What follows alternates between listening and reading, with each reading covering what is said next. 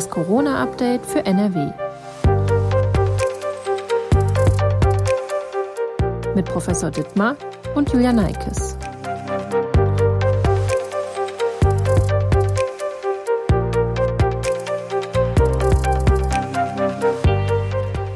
Hallo und herzlich willkommen zu einer neuen Folge von Das Corona-Update für NRW.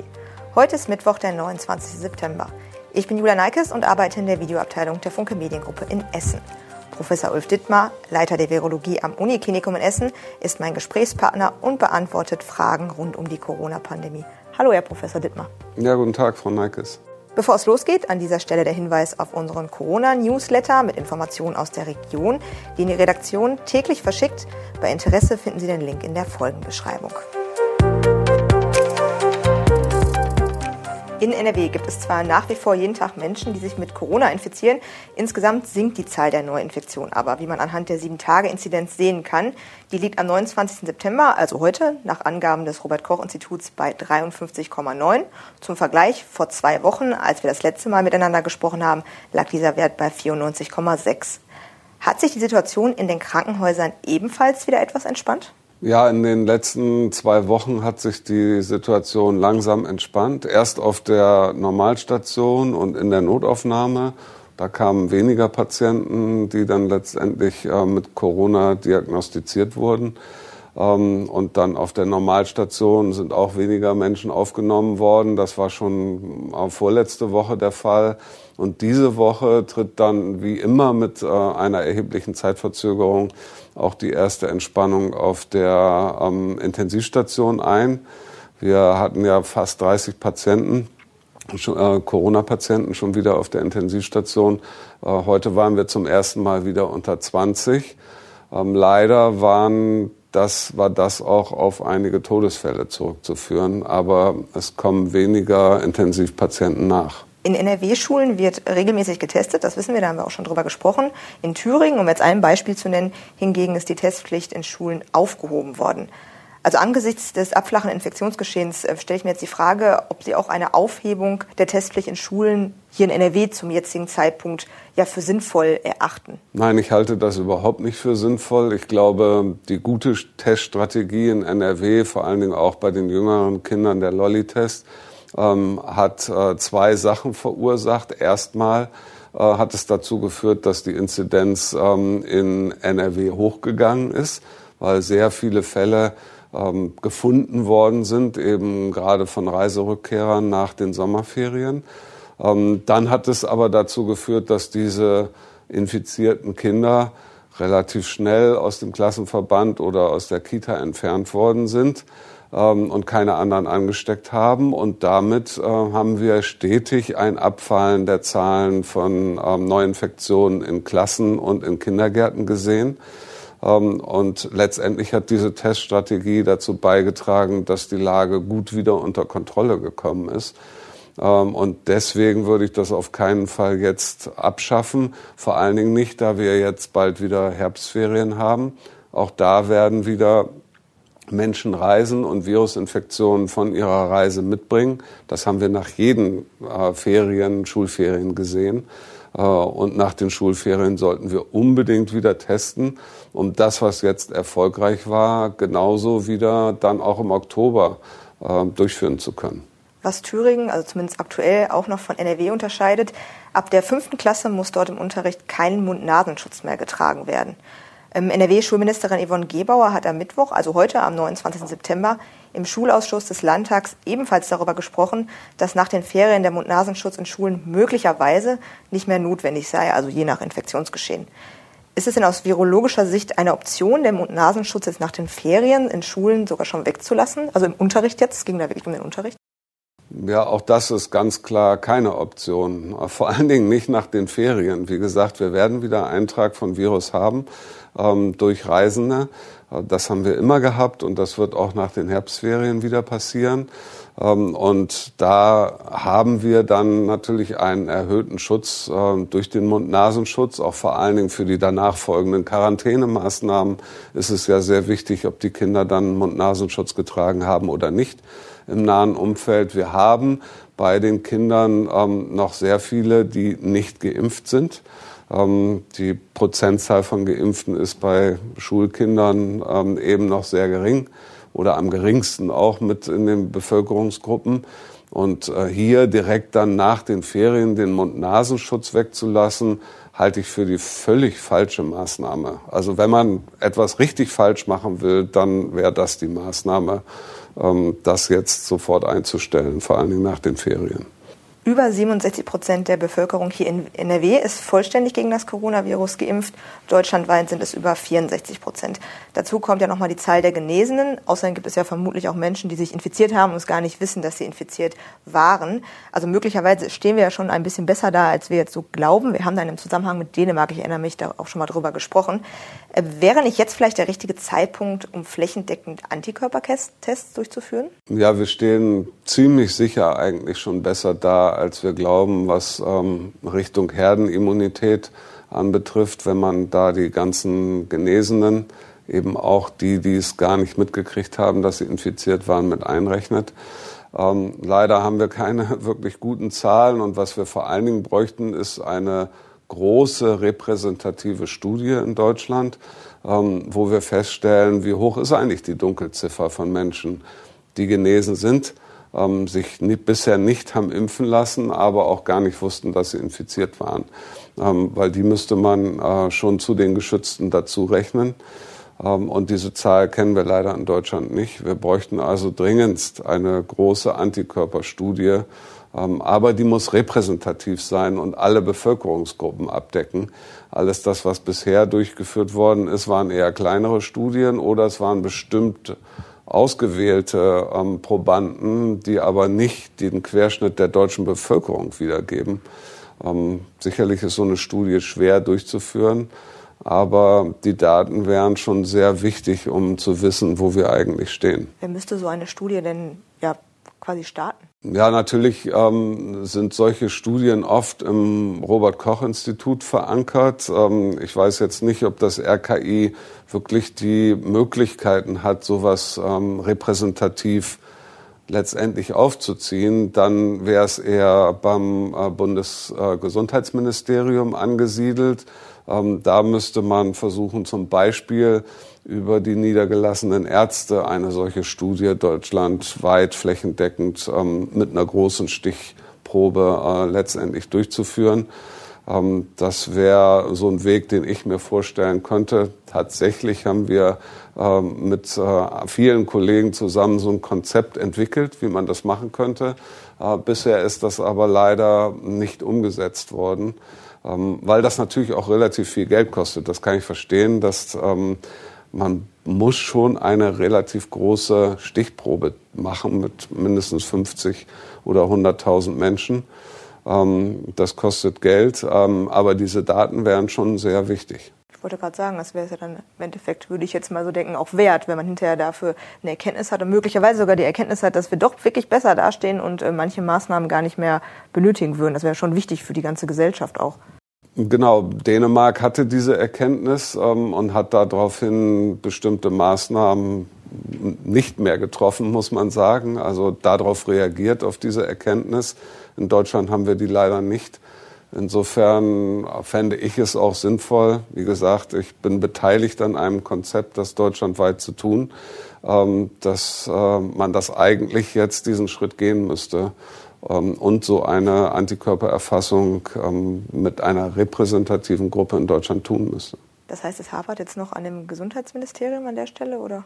Ja, es war am Ende so, dass ähm, das Gesundheitsministerium uns eigentlich schon gespiegelt hatte, dass sie sehr interessiert wären an dieser Studie.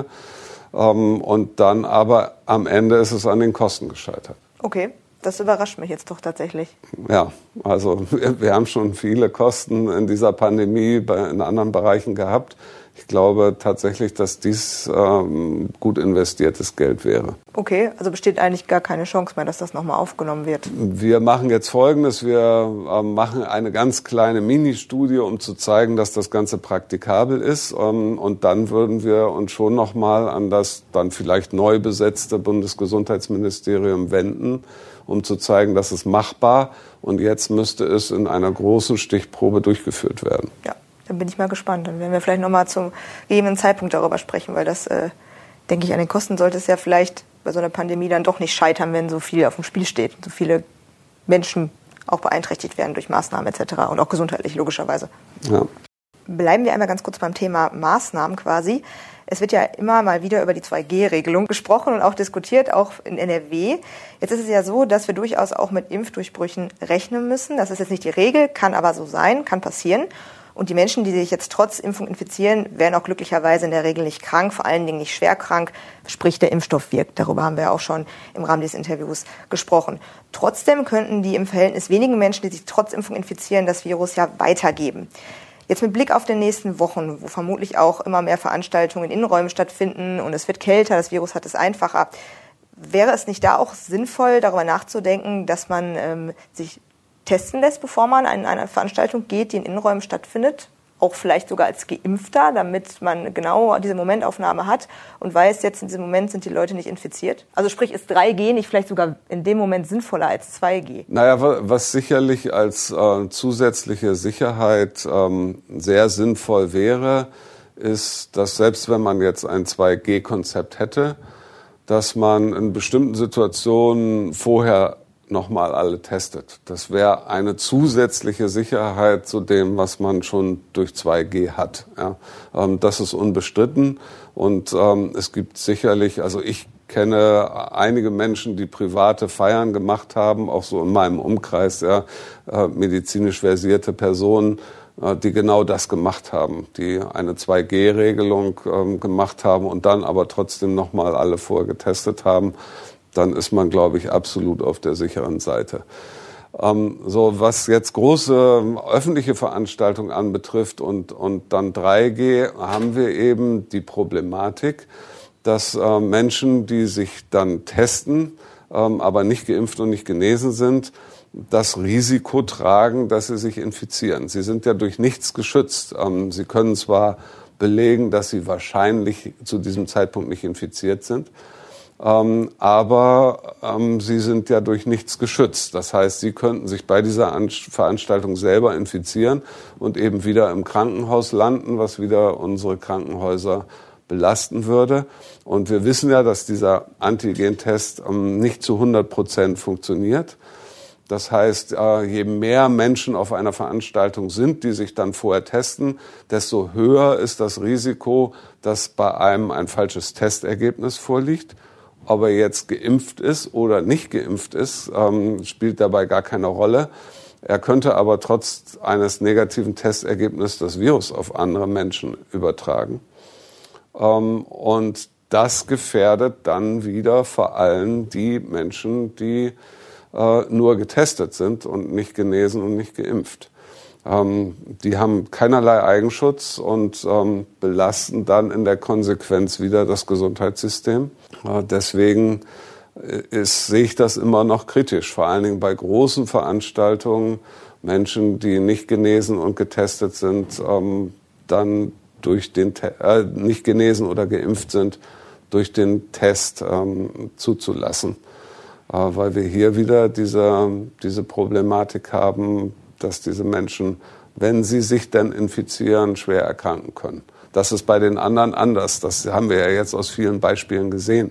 Wenn sich ein Geimpfter oder ein Genesener infiziert, spielt es, da gibt es einzelne Infektionen, aber spielt letztendlich medizinisch keine Rolle. Ich glaube, momentan ist es durchaus für ähm, einige oder viele Menschen schwierig, die Corona-Lage einzuschätzen, weil man ja durchaus unterschiedlich davon betroffen ist. Also für die einen ist Corona sehr präsent, zum Beispiel für äh, Mitarbeiter, Mitarbeiterinnen im Krankenhaus. Das haben Sie ja auch schon mal oft erzählt und berichtet. Für die einen zum Beispiel Eltern ist Corona auch präsent, aber jetzt nicht ganz so. Aber natürlich haben die auch damit zu tun, wenn irgendwie im Umkreis dann Infektionen auftauchen in der Kita oder in der Schule und das wieder einen Einfluss wiederum auf die Gesundheit der Kinder, der Familie hat oder auch den Alltag beeinflusst. Andere Menschen wiederum, die sind, glaube ich, nur, die haben kaum Berührung mit dem Thema, außer dass sie Mund-Nasenschutz tragen. Ich will sagen, es ist, glaube ich, manchmal relativ schwierig, wenn es um die um, Maßnahmen geht oder um die Frage nach Maßnahmen oder weniger Maßnahmen, dass man da auch auf der, auf der ganzen, bei allen Menschen die richtige Akzeptanz findet, weil man halt, weil alle halt unterschiedlich davon betroffen sind. Deswegen, äh, wie kann man denn die aktuelle Lage in Deutschland und vor allen Dingen in NRW, im Fokus NRW, am besten einschätzen, wenn wir jetzt auf das Infektionsgeschehen gucken, für, für alle? Und ist der Monat Oktober vielleicht auch so ein bisschen entscheidend dafür, wie es weitergeht in den nächsten Herbstwochen und im Winter? Ich weiß, es ist eine schwierige Frage mit vielen Wenns und Abers, aber vielleicht kriegen wir es irgendwie ein bisschen zusammengefasst. Ja, ich kann das durchaus verstehen, dass ähm, Menschen, die jetzt auch in ihrem direkten Umfeld ähm, keine Infizierten mehr kennen und die auch geimpft sind, ähm, sehr stark dafür sind, dass wieder absolute Normalität ähm, einkehrt. Und da müssen wir ja irgendwo hin. Ähm, wir können ja nicht äh, in dieser Situation, die jetzt zwar deutlich entschärft ist in dem Vergleich, was wir vorher hatten, aber auch in dieser Situation, ähm, so wie es jetzt ist, können wir ja nicht verbleiben. Ähm, insofern kann ich diesen Wunsch, jetzt irgendwann alle Maßnahmen abzuschaffen, absolut verstehen. Ähm, was da im Moment noch dagegen spricht, ist, ähm, dass wir leider noch einen Teil der Bevölkerung haben, die sich nicht impfen lassen möchte ähm, und die auch nicht genesen sind, so dass wir immer noch wieder ein medizinisches Problem am, am Ende haben, wo auch letztendlich dann ja die Politik entscheiden muss, äh, wie geht sie damit um. Wir haben in, der, in dieser Woche ähm, schon wieder zwei Menschen verloren hier an Covid-19, die unter 35 Jahre alt waren. Ähm, Menschen, die nicht geimpft sind, sind immer noch sehr, sehr gefährdet, durch die Delta-Variante besonders gefährdet. Ähm, es trifft eben viel mehr Jüngere, als wir das vorher kannten. Die Älteren sind sehr gut durchgeimpft und dadurch geschützt. Ähm, aber das vorherige Virus vor Delta hätte auch gar nicht so viele jüngere Menschen so krank gemacht. Ähm, da bin ich mir ziemlich sicher. Wir sehen hier offensichtlich ein Virus, was Jüngere deutlich kranker machen kann, als das vorher der Fall war. Ähm, deswegen haben wir leider immer noch eine sehr instabile Situation in dem Personenkreis, der nicht geimpft ist. Ähm, und irgendwann muss man sich natürlich dann auch die Politik oder als Gesellschaft dafür entscheiden, ähm, nimmt man auf diese Personen jetzt noch weiter Rücksicht oder ähm, hört man irgendwann auf, auf diese Personen Rücksicht zu nehmen. Da gibt es dann aber leider noch eine Personengruppe, die mir besonders leid tut. Das sind die Personen, die sich trotz vollständiger Impfung nicht richtig schützen können, weil ihr Immunsystem nicht funktioniert. Auch für diese Menschen haben wir als Gesellschaft eine besondere Verpflichtung. Ja, die sind sowieso schon sehr krank ähm, und sind noch besonders gefährdet durch dieses Virus. Ähm, insofern würde ich dafür plädieren, die Maßnahmen langsam runterzufahren und jetzt nicht unbedingt nach einem Freedom Day zu rufen, einem Tag, an dem man jetzt ähm, von heute auf morgen alles beenden muss, um zum Beispiel Maßnahmen wie der Mund-Nasenschutz, sei es in der Schule oder sei es im öffentlichen Nahverkehr, ähm, der beeinflusst uns jetzt nicht dermaßen negativ, dass wir das nicht noch eine Zeit lang, zumindest diesen Winter, aufrechterhalten könnten. Ähm, solche Maßnahmen wäre wichtig, um eben noch bestimmte Bevölkerungsgruppen weiterhin zu schützen. Ähm, aber natürlich müssen wir mit der Perspektive ähm, Maßnahmen immer weiter herunterfahren, was wir auch können, weil wir haben das eben schon besprochen, Menschen, die geimpft oder genesen sind und selbst wenn sie sich dann noch infizieren sollten, machen nichts anderes durch als das, was wir von vielen Infektionserkrankungen sowieso schon kennen und jeden Winter sonst auch akzeptieren. Glauben Sie denn, dass die nächsten Wochen, jetzt ich sage mal wirklich der Oktober, äh, darüber entscheiden, wie das dann so im Winter weitergeht? Wird man dann sehen, wo es hingeht mit den Infektionsgeschehen? Also jetzt sieht es ja ganz gut aus, aber man weiß ja jetzt nicht, wenn es kälter wird, wären ja beide Szenarien denkbar? Ja, ich denke, wir haben nach den Herbstferien wieder, wenn wir das jetzt auf unser Bundesland beziehen, einen Einschnitt. Ähm, wir haben, wie gesagt, immer diesen Eintrag durch Reiserückkehrer gehabt. Ähm, da werden wir wieder einen Einschnitt haben, dass wir wieder mehr Virusinfektionen haben. Ich kann nicht genau abschätzen bis dahin, wie viel Kinder, also zumindest Kinder bis äh, zwölf Jahre, bis dahin schon geimpft sind. Ähm, das könnte das Ganze natürlich auch dann besser gestalten, als ähm, wir das jetzt nach den Sommerferien gehabt haben. Ähm, aber das ist nochmal so ein Punkt, wo wir Viruseintrag haben werden und dann kommt es darauf an, wie die äußeren Rahmenbedingungen sind, dann nach den Herbstferien, ob das nochmal eine richtige Welle lostritt ähm, oder nicht. Ich habe so ein bisschen das Gefühl, ähm, dass wir, also ich bin mir ziemlich sicher, dass wir keine Wellen mehr erleben werden, ähm, wie wir das noch Anfang dieses Jahres erlebt haben. Sowieso nicht, was Patienten im Krankenhaus betrifft. So viele Patienten werden wir nicht mehr haben, wie das damals der Fall war. Ähm, aber ich glaube auch nicht, dass wir Infektionszahlen erreichen werden, wie das damals der Fall war. Dazu ist der Spielraum für das Virus äh, durch die vielen Geimpften dann doch schon zu weit eingeschränkt. Dann sind wir auch schon am Ende unseres Podcasts, unserer Podcast-Folge, so muss ich sagen, nicht unseres Podcasts, angekommen. Vielen Dank für die Informationen und das Gespräch und dass Sie sich wieder Zeit genommen haben. Ja, sehr gerne. Wir sind dann nächste Woche Freitag wieder mit einer neuen Folge von das Corona-Update für NRW für Sie da. Und wenn Sie bis dahin Fragen rund um das Thema Corona haben, dann senden Sie uns doch gerne eine Nachricht an coronafragen.funkemedien.de. Tschüss und bis zum nächsten Mal.